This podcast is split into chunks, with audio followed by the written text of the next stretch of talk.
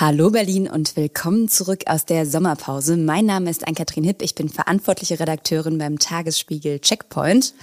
Hallo auch von mir, ich bin Anke Mürre, stellvertretende Chefredakteurin beim Tagesspiegel. Und ja, ihr hört an dieser Stelle Berliner und Pfannkuchen, den Podcast für Berlin-Kenner und alle, die es noch werden wollen. Los geht's. Ihre Wartezeit beträgt voraussichtlich 17 Minuten. Berliner und Pfannkuchen. Der Podcast vom Tagesspiegel Checkpoint. Ja, hello again, wie Howard Carpendale sagen würde. Wir sind wieder da. Also ich hätte mir gewünscht, dass wir ein bisschen cooler einsteigen als mit Howard Carpendale, aber hey, wir werden alle älter und unser Podcast auch. Ja, und wir haben natürlich in den vergangenen sechs Wochen nicht nichts gemacht, sondern die Zeit genutzt, um uns euer Lob und eure Kritik genauer anzugucken und den Podcast etwas, naja, ich sag mal, weiterzuentwickeln und umzustellen. Und rausgekommen ist ein Tusch, äh, Trompeten und Bläser. Ein wöchentliches Format. Ab sofort melden wir uns hier jeden Freitag, pünktlich zum, sagen wir mal, Verwaltungsfeierabend oder ein paar Stunden später und sprechen über die Woche. Also immer freitags so gegen 16 Uhr fassen wir zusammen, was in Berlin passiert ist, die wichtigsten Ereignisse, was sich bewegt hat und was nicht. Genau, und wir suchen uns immer ein Thema raus, über das Berlin am meisten gestritten, gelacht, geweint oder gejubelt hat. Und das gucken wir uns in einem Deep Dive genauer an. Deep Dive. An das Wort muss ich mich noch gewöhnen. Es ist so Körper und reingehüpft. Ah, okay, gut. Aber Augen auf. Augen auf beim Deep Dive.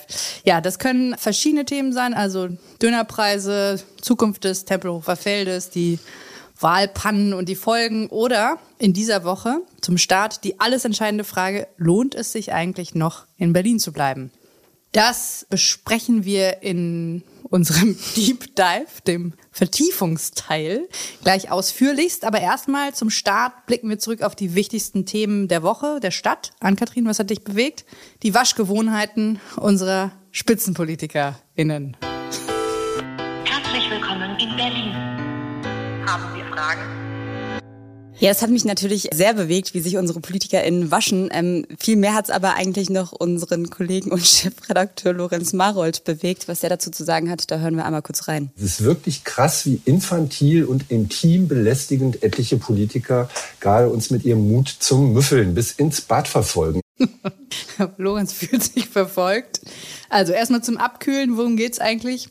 Deutschland soll sparen, wir alle sollen sparen, Energie auf jeden Fall, Gas und Strom, aber eben auch gerne ein bisschen Wasser. Und weil den Politikerinnen und Politikern der große Wurf irgendwie noch nicht gelungen ist, wie das eigentlich gelingen soll, bespaßen sie uns derweil mit kleinen, scheinbar harmlosen Alltagstipps aus ihrem eigenen Leben. Robert Habeck hat seine Waschzeit nochmal deutlich verkürzt, was auch immer das heißt. Winfried Kretschmann empfiehlt den Waschlappen oder Bettina Jarasch gleich die Katzenwäsche. Chips schön und gut. Man fragt sich halt schon ein bisschen, ob da der ein oder andere vielleicht nicht mehr ganz sauber ist. Aber ähm, gut, lassen wir es dabei. Ich belästige euch jetzt nicht mit meinen Duschgewohnheiten. Das äh, erspare ich euch einfach mal. Apropos nicht ganz sauber, das ist doch die perfekte Überleitung zur Affäre um den noch Bezirksbürgermeister von Mitte, Stefan von Dassel. Wer es verpasst hat, ähm, der grünen Politiker wollte einen hohen Posten im Bezirksamt Mitte mit einem Parteifreund besetzen, der zwar durchaus qualifiziert war, allerdings wohl gegen einen Mitbewerber, der einfach mehr Erfahrung in der Verwaltung hatte, keine Chance gehabt hätte und damit dieser Mitbewerber dann nicht klagt und ähm, so das Verfahren unnötig in die Länge zieht, hat Van Dassel ihm offenbar Geld angeboten. Er selbst bestreitet das. Ähm, es geht wohl um rund 16.000 Euro aus, Achtung, seinen privaten Beständen. In so einem Schließfach oder sowas war das gelagert vielleicht, weiß man nicht. Das können wir ja mal Johannes Kahrs fragen.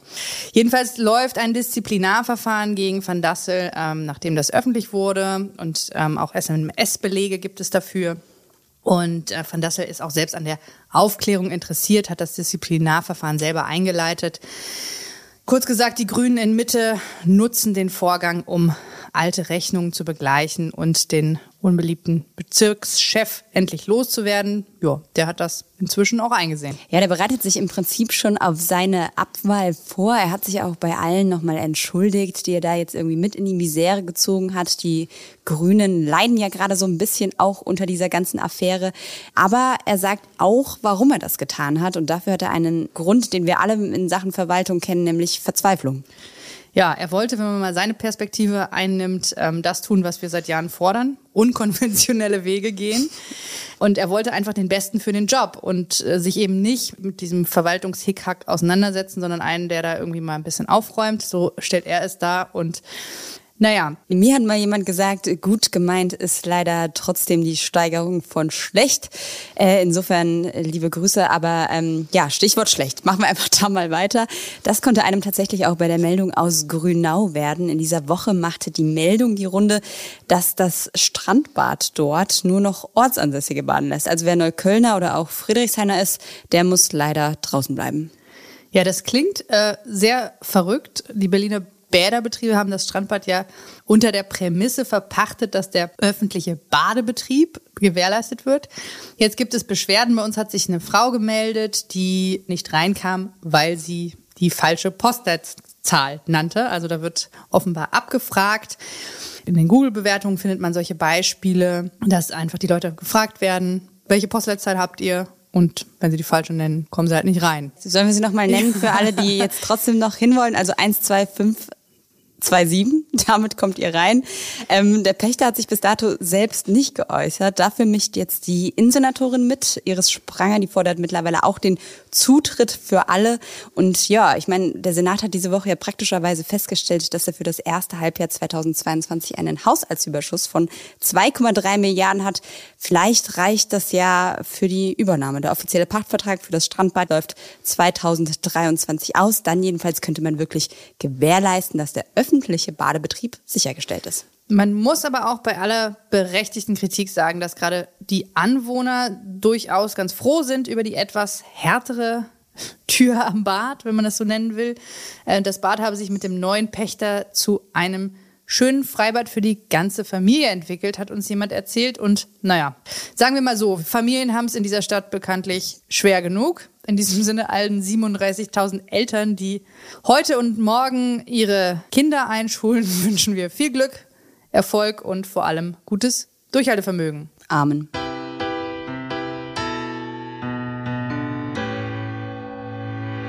Da sind wir jetzt bei unserem Wochenthema. Wir wollen ja heute über die Frage sprechen, äh, die Berlinerinnen und Berliner latent eigentlich immer beschäftigt. Sollen wir in Berlin bleiben oder sollen wir es lassen? Ja, ich habe tatsächlich mal im Tagesspiegel-Archiv nachge Archiv nachgeguckt. Der erste Artikel über die vielen wegziehenden Berliner im Tagesspiegel ist 1994 erschienen. 1997 haben die ersten aus der alternativen Szene die Stadt in Richtung Brandenburg verlassen, weil sich Berlin, Zitat, zu sehr angepasst hat. 1998 ergab eine Umfrage vom Infratest DIMAP, dass ein Viertel der Berliner an Wegzug denkt. Und es geht so munter weiter. 2007 wurde der Prenzlauer Berg thematisiert, der, Zitat, schick geworden ist, Mensch. den sich aber auch nicht mehr jeder leisten kann. Und 2018 gab es dann letztlich eine Forsa-Umfrage im Auftrag der Berliner Zeitung, bei der rauskam, dass 30 Prozent, also gut ein Drittel der Berlinerinnen und Berliner sagt, sie würden eigentlich lieber woanders wohnen. Zum Vergleich, in Hamburg beispielsweise sagen das nur 11 Prozent über ihre Stadt. Wahnsinn. Ich kann jedenfalls mit hundertprozentiger Sicherheit sagen, dass ich nicht in Hamburg leben möchte. Auch eine Aussage. Und äh, das weiß ich schon seit mindestens 1994. Nein, im Ernst. Also die Leute, die früher in den Speckgürtel gezogen sind, die können sich das jetzt auch nicht mehr leisten. Also bei mir ziehen jetzt die ersten Freunde wieder in die niedersächsische Provinz. Schöne Grüße. Das hat in meiner Blase vor allem mit der Schulfrage zu tun. Also mit der Einschulung kommt da die große Flucht, weil die Frage dann im Raum steht, will ich meine Kinder wirklich von dieser Stadt beschulen lassen? Da sagen viele, No merci. Nein, danke. Ja, ich glaube, ich bin noch äh, zu jung. Bei mir bleiben alle gerade noch ein bisschen. Ich kann mir vorstellen, dass sich das vielleicht diese Frage auch noch mal in drei, vier, fünf Jahren anders stellt. Aber was klar ist bei all diesen Zahlen und Umfragen, beziehungsweise was nie klar wird, was bringt Menschen wirklich dazu, diese Stadt zu verlassen? Hier kommen mal ein paar Ausschnitte von Ex-Berlinern und Menschen, die darüber nachdenken, wegzugehen. Was einen wirklich aus der Stadt treibt, sind rücksichtslose, egoistische, unsoziale Lebewesen auf zwei Beinen. Berlin ist zu laut, zu hell, zu eng, zu heiß im Sommer, zu trist im Winter, zu viele Autos, die viel zu aggressiv fahren, zu viele Menschen in den öffentlichen, die keine Rücksicht nehmen. Ich habe mit meiner Familie Berlin vor circa zweieinhalb Jahren verlassen. Einer der Gründe war unter anderem, dass man mittlerweile selbst mit einem mittelguten Einkommen man kaum noch eine brauchbare Wohnung zentrumsnah in einem vernünftigen sozialen Umfeld mit vernünftigen Schul- und Kita-Möglichkeiten für seine Kinder findet. Und da es in absehbarer Zeit sich nicht ändern wird, war es wohl leider die richtige Entscheidung. Unsere Berliner politische Führung und die von ihr geleitete Verwaltung haben gezeigt, dass sie nicht in der Lage sind, den Nukleus demokratischer Teilhabe garantieren zu können, nämlich die zum Beispiel letzten Bundestagswahlen ordnungsgemäß durchzuführen.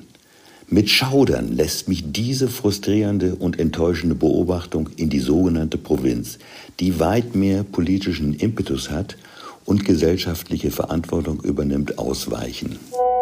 Mein Sohn soll im Jahr 2025 in die Schule kommen. Das ist zwar noch ein bisschen hin, aber nachdem ich gelesen habe, dass in diesem Schuljahr 2022-23 an die 1000 Lehrer und Lehrerinnenstellen unbesetzt sind in dieser Stadt, bin ich einfach nur noch schockiert. Ich habe schon so viel Schlechtes über Berliner Schulen gehört. Ich möchte eigentlich mein Kind unter solchen Umständen nicht hier zur Schule schicken.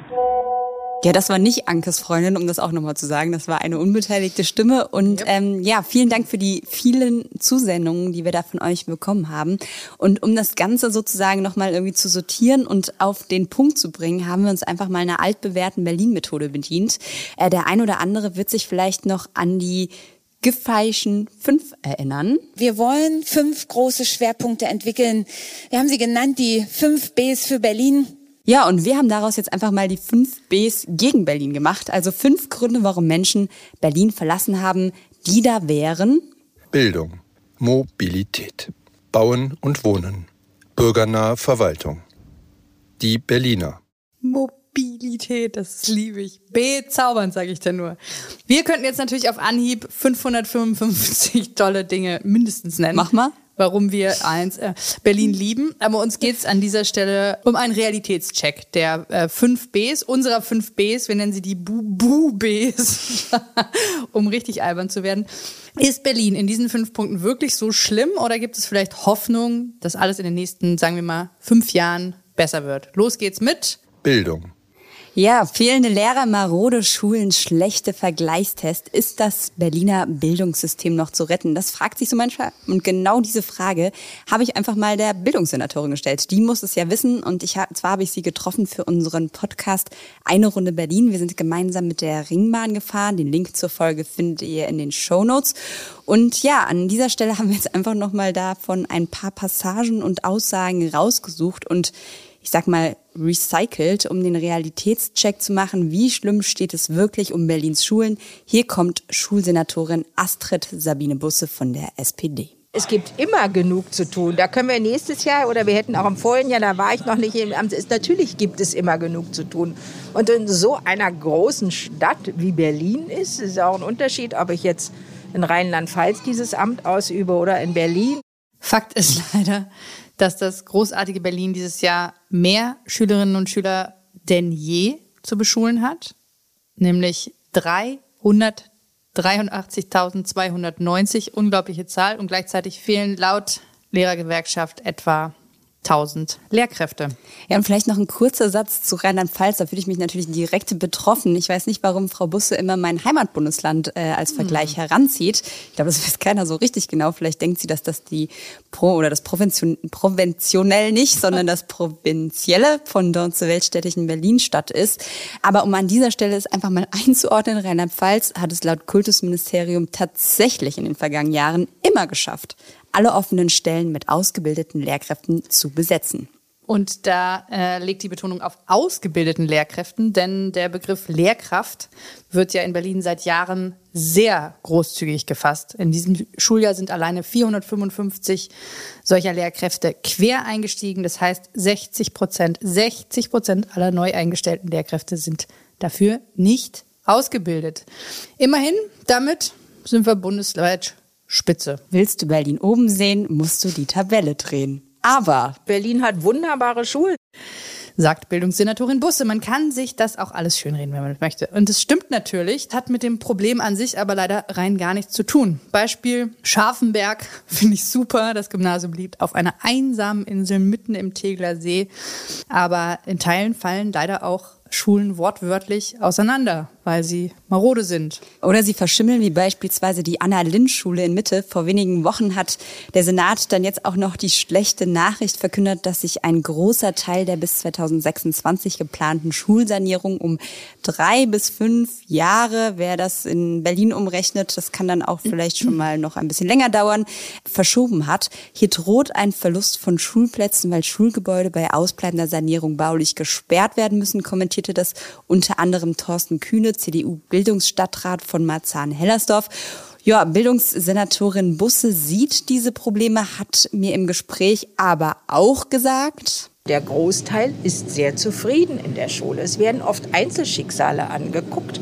Aber ich war viel, viel zu lange in Schule tätig, um also auch abzuschätzen, dass man mit äh, überall zufrieden sein kann als Schüler und auch als Lehrerin und gute Lernerfolge haben kann.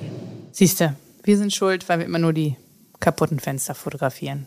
Ja, und die Lernerfolge, muss man sagen, halten sich in Berlin tatsächlich im Moment auch in Grenzen. Eine Auswertung der Vergleichsarbeiten aus dem vergangenen Schuljahr hat gezeigt, dass mehr als 35 Prozent der DrittklässlerInnen im Lesen nicht mal die Mindestanforderungen erfüllen.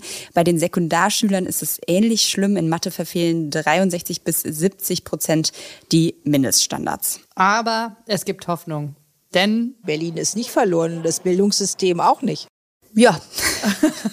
Siehste, man muss nur dran glauben und immerhin, um jetzt mal was Positives zu sagen, in diesem Jahr sind zum ersten Mal seit 18 Jahren tatsächlich wieder Lehrkräfte in Berlin verbeamtet worden und es sollen natürlich noch viel mehr werden. Ja, bis das wirklich einen positiven Effekt hat, werden die Kinder aus meinem Freundeskreis leider aus der Schule schon wieder raus sein.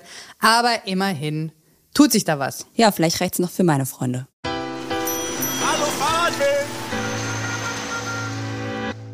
Das nächste B gegen Berlin ist Mobilität. oder auch Bus, Bahn, Auto und sonstige Verkehrsmittel. Überraschend viele haben den Berliner Verkehr als Grund genannt, zu gehen, zu fahren oder jedenfalls irgendwie abzuhauen aus dieser Stadt. Dabei fährt in Berlin, das muss man äh, wirklich anerkennen, pro Quadratmeter alle 54 Sekunden ein Bus oder eine Bahn macht. Wir haben es mal so überschlagen, 1546 Abfahrten pro Tag. Diese Zahlen von der Initiative Agora Verkehrswende sagen natürlich noch nichts darüber, wohin man wie schnell kommt und vor allem nicht, was am Rande von Berlin fährt. Wir haben mal einen gefragt, der sich damit wirklich auskennt, den Mobilitätsexperten Andreas Knie. Der lebt seit fast 40 Jahren in Berlin und forscht an der TU zum Stadtverkehr und hier kommt seine Antwort. Also, gemessen an äh, allen Städten in Deutschland, aber auch an allen großen Städten im internationalen Vergleich ist äh, Berlin quasi paradiesisch. Wir haben unter 400 Autos pro 1000 Einwohner. Das ist die Hälfte der durchschnittlichen Zahl bei anderen Städten. Äh, dann haben wir kaum Pendler, weil wir in Berlin leben und äh, arbeiten. Und äh, wir haben auf der anderen Seite ein unglaubliches Angebot an öffentlichen Personennahverkehr. Das heißt also, viel Verkehr verschwindet von der Straße, weil er unterirdisch oder auf S-Bahnen abgeleitet ist. Das heißt also, wir sind tatsächlich, was Verkehrssituation angeht, in Berlin wirklich leben wir äh, in einer gewissen Weise in einem Paradies. Also ich weiß nicht, ob die Autofahrer das zum Beispiel auch so sehen. Denn im Jahr 2021 standen die ganze 65 Stunden ihres Gesamtjahres im Stau. In Hamburg waren das nur 47 Stunden, nur. Aber in München sogar 69. Dazu muss man sagen, kommt auch der Lärm, den Herr Knie jetzt nicht erwähnt hat. 2017 hat der Senat mal berechnet, dass fast 30 Prozent der Berlinerinnen und Berliner, also jeder Dritte, durch den Straßenverkehr lärmbelastet ist. In Hamburg waren es auch knapp 30 Prozent, in München dafür aber auch nur 16. Liegt vielleicht daran, dass die meisten im Stau stehen. Ja, im Preisvergleich steht Berlin auch nicht ganz so toll da. Da gibt es große Unterschiede, ähm, je nachdem, welches Ticket man braucht. Aber die Monatskarte kostet mit 86 Euro deutlich mehr als in München. Da gibt es sie schon für 57 Euro. Und Hamburg ist deutschlandweit Spitze mit 12,80 Euro. Aber vielleicht wird ja bald alles besser, ähm, weil die SPD jetzt gerade mit dem neuen Vorschlag um die Ecke gekommen ist, das 9-Euro-Ticket fortzusetzen. Zumindest bis Dezember. Genau, also das ist einfach nur eine kurzzeitige Verlängerung, die das Problem aus meiner Sicht verlagert, denn alle wissen, so kann es nicht finanziert werden und ähm, es hat auch niemand eine Idee, wie das kommen kann. Das Geld müsste vom Bund kommen, da kommt es aber nicht her, zumindest nicht so viel. Naja, mal schauen, ob da jemand an einer Anschlussidee arbeitet. Erstmal wirkt es so wie ein kleines Geschenk. Aber vielleicht kommt ja was ins Rollen. Und damit weiter zum nächsten Thema. Bauen und Wohnen. Ja, beim Wohnungsmarkt muss man leider sagen, gibt es wenig schön zu reden. Da war früher wirklich alles besser, oder? Ja, ich erinnere mich noch, als ich 2012 nach Berlin gekommen bin, da habe ich für 500 Euro eine warme Zwei-Zimmer-Wohnung bekommen. Ich muss halt sagen, es war auch in Steglitz-Zehlendorf, aber sie hat nur 500 Euro gekostet. Ha, Steglitz, ja, da kann ich äh, mal schnell eine, aus einer Anzeige zitieren, die mir hier gerade in meinen Immo-Scout-Feed gespült wird. Vier Zimmer, 111 Quadratmeter, 2500 Euro warm. Und ich weiß nicht, ob da jetzt die Energiepreise schon neu berechnet wurden. Aber keine Sorge, ich will nicht nach Steglitz. Ja, im Hier und Jetzt, wenn wir uns die Zahlen äh, grundsätzlich mal genauer angucken. Im März hat die Investitionsbank Berlin in ihrem neuen Wohnungsmarktbericht Zahlen vorgelegt. Die Mieten gehen ja überall hoch. Wir merken das alle. Und im Zentrum, das äh, kann man sozusagen auch in Nummern festhalten, zahlt man mittlerweile 13 Euro pro Quadratmeter, macht bei 60 Quadratmetern eine Monatsmiete von 780 Euro und selbst außerhalb außerhalb des Rings zahlt man mittlerweile 10,50 Euro den Quadratmeter. Ja, wenn man denn was findet, denn das ist ja das zweite Problem. Es gibt einfach zu wenige Wohnungen.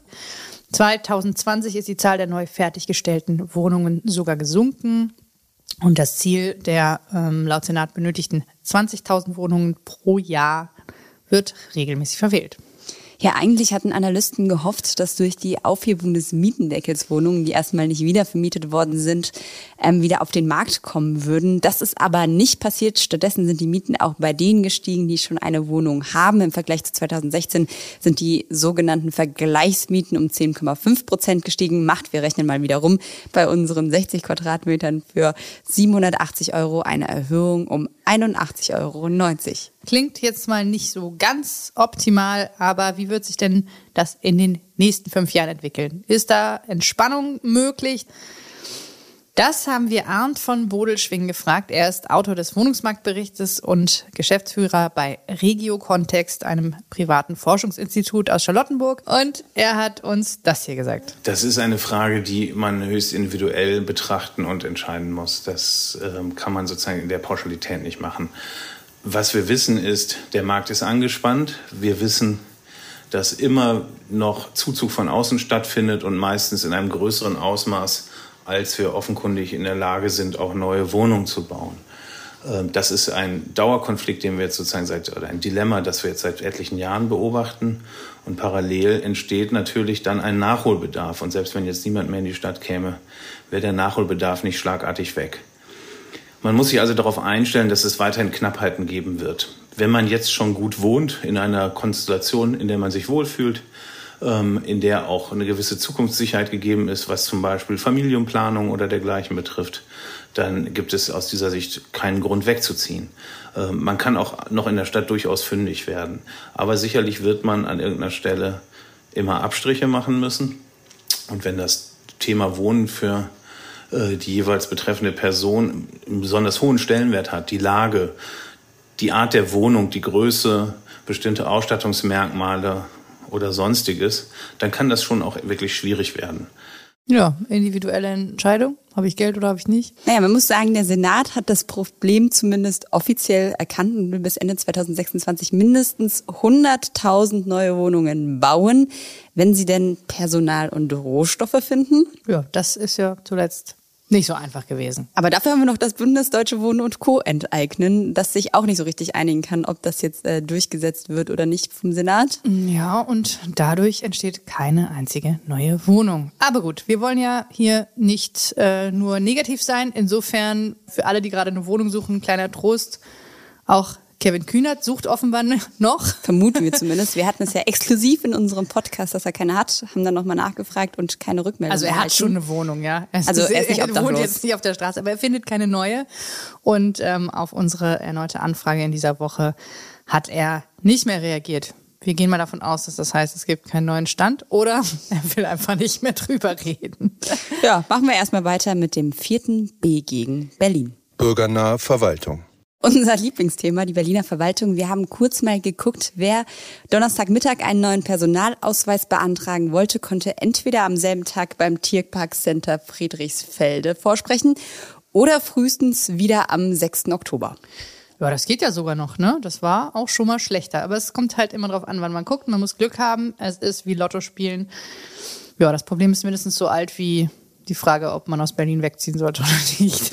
Ja, beziehungsweise es ist so alt wie Thilo Sarrazin äh, Finanzsenator war. Denn das Ganze hat so richtig angefangen zu der Jahrtausendwende, als er die große Sparzeit im Berliner Senat ausgerufen hat. Und man muss sagen, benannt wurde das Problem des Personalmangels schon im Koalitionsvertrag 2011.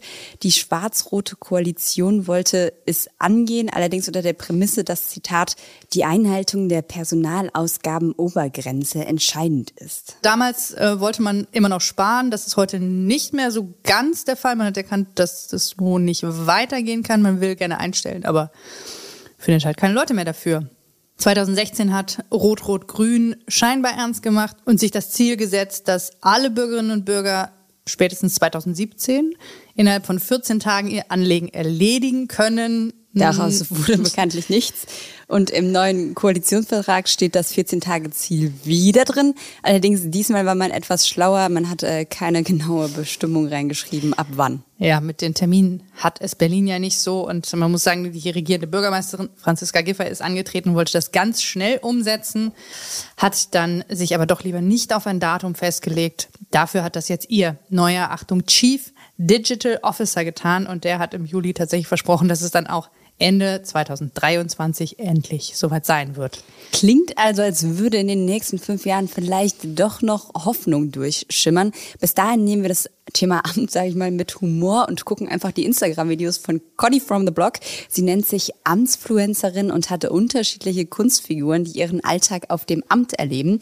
Äh, den Link findet ihr in den Shownotes. Äh, hier kommt Conny zur Frage, ob die Verwaltung denn wirklich so schlimm und ein Grund ist, Berlin zu verlassen. So, also erstmal halte ich das für ein absolutes Gerücht, ja, dass die Berliner Verwaltung irgendwie langsam ist oder unfreundlich, also echt mal. Und statt irgendwie aus der schönsten Stadt der Welt wegzuziehen, kann man sich vielleicht auch einfach bewerben, ja. Wir haben einen riesen Personalmangel, das Amt wird immer jünger, wir wollen cool sein. Mal dieses Image beiseite, bleibt ihr einfach hier und werdet Teil vom Amt. Also echt jetzt, verfatzt euch doch. Also wer zieht denn weg aus Berlin? Also ganz ehrlich jetzt mal. Amt ist cool, Mann. So geht's natürlich auch. Amt ist cool, wenn wir alle hingehen und mit anpacken, dann ist es wie in der Kneipe. Muss man hinterher selber am Tresen stehen. Ja, und damit kommen wir mal zum letzten B, das uns äh, vielleicht, muss man sagen, am meisten getroffen hat. Die Berliner. Ernsthaft, da verlassen Leute tatsächlich diese wunderschöne Stadt wegen ihrer Einwohner. Shame on you. Ja, man kann es kaum fassen und da wirft äh, das natürlich direkt die Frage auf, ob die Leute einfach nicht verstanden haben, worum es beim Berliner sein geht. Ja, wer das natürlich verstanden hat, ist Brenda Strohmeier. Sie ist Autorin und hat ihre Doktorarbeit darüber geschrieben, äh, wie man lernt, Berlinerin zu sein. Hier kommt ihre Sprachnachricht. Dem Berliner wird ja unterstellt, er sei ignorant und unfreundlich. Das sieht der oder die natürlich ganz anders. Denn Ignoranz, das heißt ja für die, für die Berliner auch zugleich Toleranz, also aktives Wegsehen, sei es beim Superstar, der am Nachbartisch sitzt oder wenn da ein halbnackter U-Bahn fährt. Und das mit dem unfreundlich sein. Ich habe für meine Doktorarbeit ziemlich viele Leute interviewt und da wurde klar, sobald Zugezogene verstehen, dass die Berliner Schnauze ein Konzept ist und dahinter ein bestimmter Humor steckt, finden sie das angeranzt werden sofort viel lustiger. Typisches Beispiel für Berliner Schnauze. Mh, Da hat einer seinen Computer vor meine Tür gestellt, also draußen vor die Tür mit dem Zettel zum Mitnehmen. Und einer schrieb dazu, kannst du behalten. Also eigentlich sind sie ganz nett, die Berliner. Und warum morgens keiner im Bus lächelt, hat mir auch mal einer erklärt. Nämlich Grinsen sei doch total unhöflich. Gerade morgens, da will man ja für sich sein. Ja, ich gucke auch immer aus Prinzip grimmig, seitdem ich hier in dieser Stadt bin. Ja, vielleicht haben die Ex-Berliner einfach die Berliner Schnauze als Konzept nicht verstanden. Das glaube ich auch. Ich verstehe das gut. Ich, wenn ich euch nicht anlächle morgens, nehmt es mir nicht übel. Ich will auch lieber für mich sein. Gut möglich, dass manche Berlin-Bleiber das so sehen. Es gibt sogar ethnografische Forschungsbeweise des Senats dafür. 2018 hat man sich auf die Suche nach einem neuen Markenslogan für die Stadt gemacht. Warum es den überhaupt braucht, erklären wir vielleicht ein anderen Mal. Wir erinnern uns an Arm aber sexy, Stadt der Chancen und Be Berlin. Jedenfalls hat der Senat ähm, 2018 2500 Menschen aus Berlin und Deutschland und der Welt gefragt, wofür die Stadt steht. Und ja, herauskamen dann so schöne Sätze wie Schulterzucken ist eine typische Geste in Gesprächen oder Berlin reist mit, inspiriert, wuselt, alles ist möglich. Ja, und da Berlin ja auch Hauptstadt ist, äh, steht in dem Bericht zur DNA Berlins. Berlin hat zwar eine Leitungsfunktion, erfüllt sie aber durch Chaos und mit Trubel. Das ja, und äh, man kann in Berlin, Zitat, verloren gehen. Die, die es nicht schaffen, sollten nach Meinung einiger BerlinerInnen eben die Stadt wieder verlassen. Ja, womit wir auch das geklärt haben.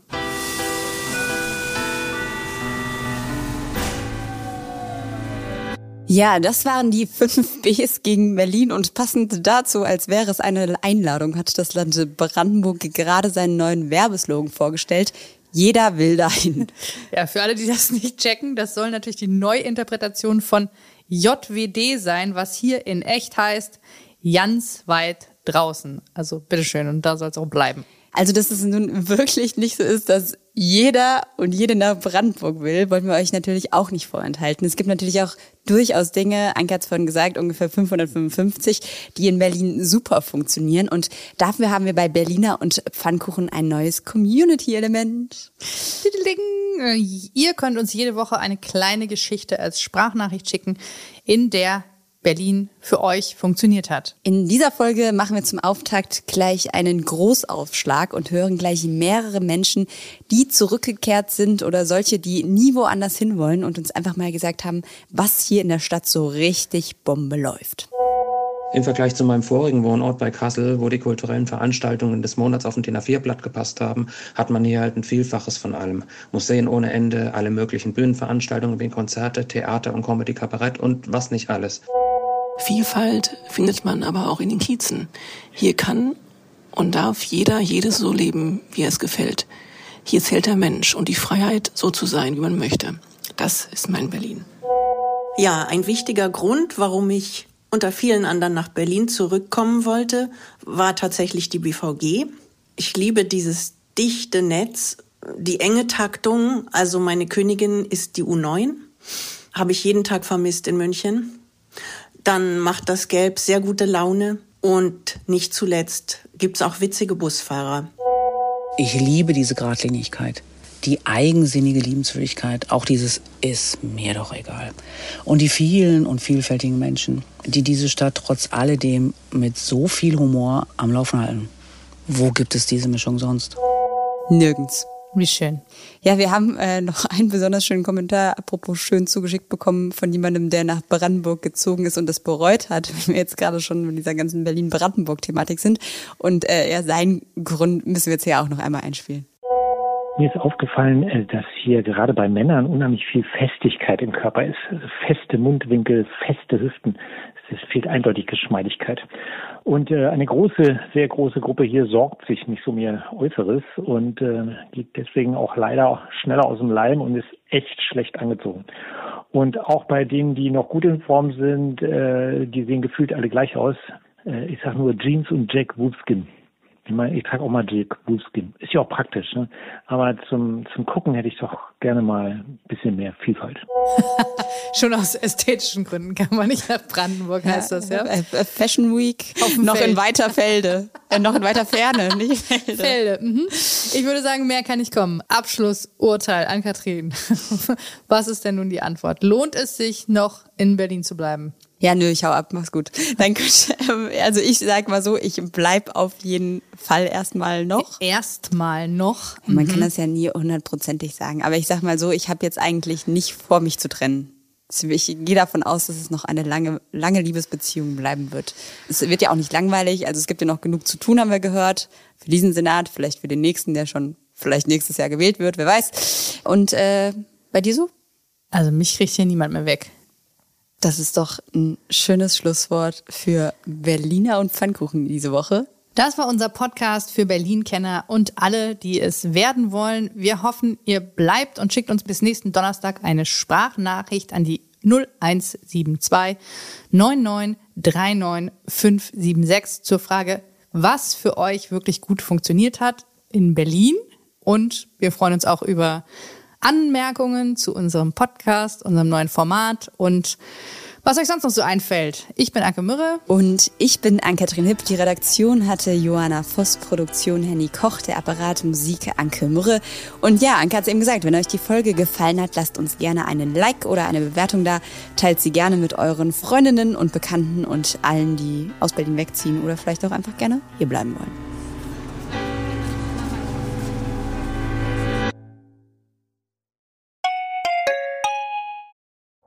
Herzlich willkommen zu Tatort Berlin, dem True Crime Podcast des Tagesspiegels. Ich bin Sebastian Leber. Und ich heiße Katja Füchsel. Es geht um Körperverletzung, um Entführung, aber auch um Mord und Totschlag.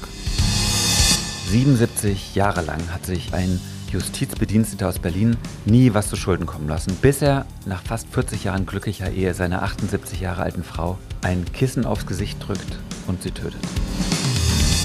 Wir werden heute die Frage klären, was es für Folgen hat, wenn man einen Polizeibeamten in aller Öffentlichkeit bedroht mit Sätzen wie Ich schwöre, ich fick dein Leben. Es geht um den Prozess gegen den sogenannten Clanchef Arafat Abu Chaka und drei seiner Brüder. Unsere nächste Folge, da ist alles ganz anders, als es zunächst scheint. Hört rein bei Tatort Berlin, dem True Crime Podcast des Tagesspiegels. Abonniert Tatort Berlin jetzt, um keine Folge zu verpassen.